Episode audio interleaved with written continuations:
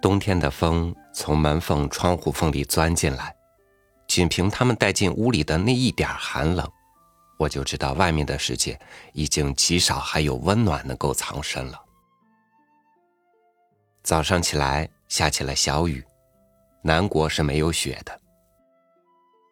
你那里下雪了吗？与您分享鲁迅的文章《雪》。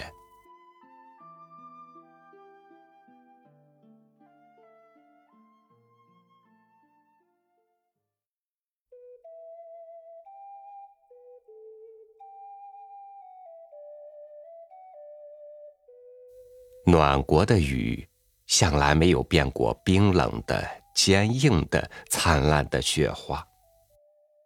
博识的人们觉得它单调，他自己也以为不幸否也。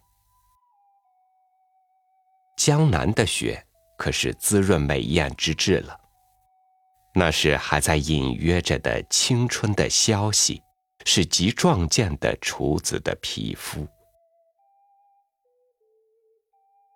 雪野中有血红的宝珠山茶，白中隐青的单瓣梅花，深黄的沁口的腊梅花。雪下面还有冷绿的杂草，蝴蝶却乎没有。蜜蜂是否来采山茶花和梅花的蜜，我可记不真切了。但我的眼前。仿佛看见冬花开在雪野中，有许多蜜蜂们忙碌的飞着，也听得它们嗡嗡的闹着。孩子们喝着冻得通红、像紫牙浆一般的小手，七八个一齐来诉雪罗汉。因为不成功，谁的父亲也来帮忙了。罗汉就诉的比孩子们高得多。虽然不过是上小下大的一堆，终于分不清是葫芦还是罗汉，然而很洁白，很明艳，以自身的滋润相连接，整个的闪闪的生光。孩子们用龙眼糊给他做眼珠，又从谁的母亲的脂粉帘中偷得胭脂来涂在嘴唇上。这回却是一个大阿罗汉了，他也就目光炯炯的，嘴唇通红的，坐在雪地里。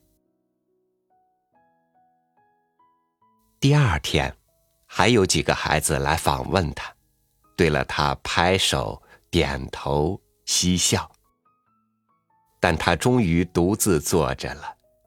晴天又来消逝他的皮肤。寒夜又使它结一层冰，化作不透明的水晶模样。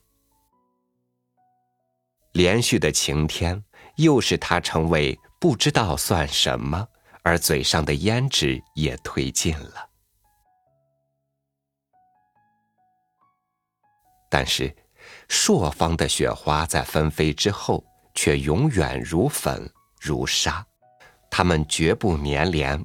洒在屋上、地上、枯草上，就是这样。屋上的雪是早已就有消化了的，因为屋里居人的火的温热。别的，在晴天之下，旋风忽来，便蓬勃的纷飞，在日光中灿灿的生光。如包藏火焰的大雾，旋转而且升腾，弥漫太空，使太空旋转而且升腾的闪烁。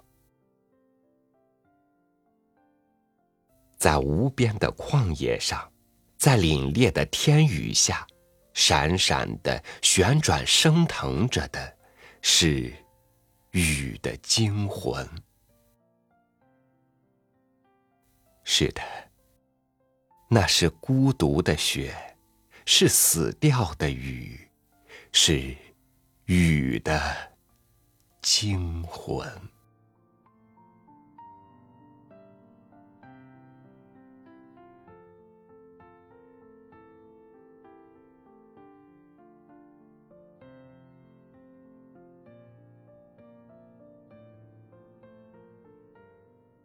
雪是一年里的最后一班信使。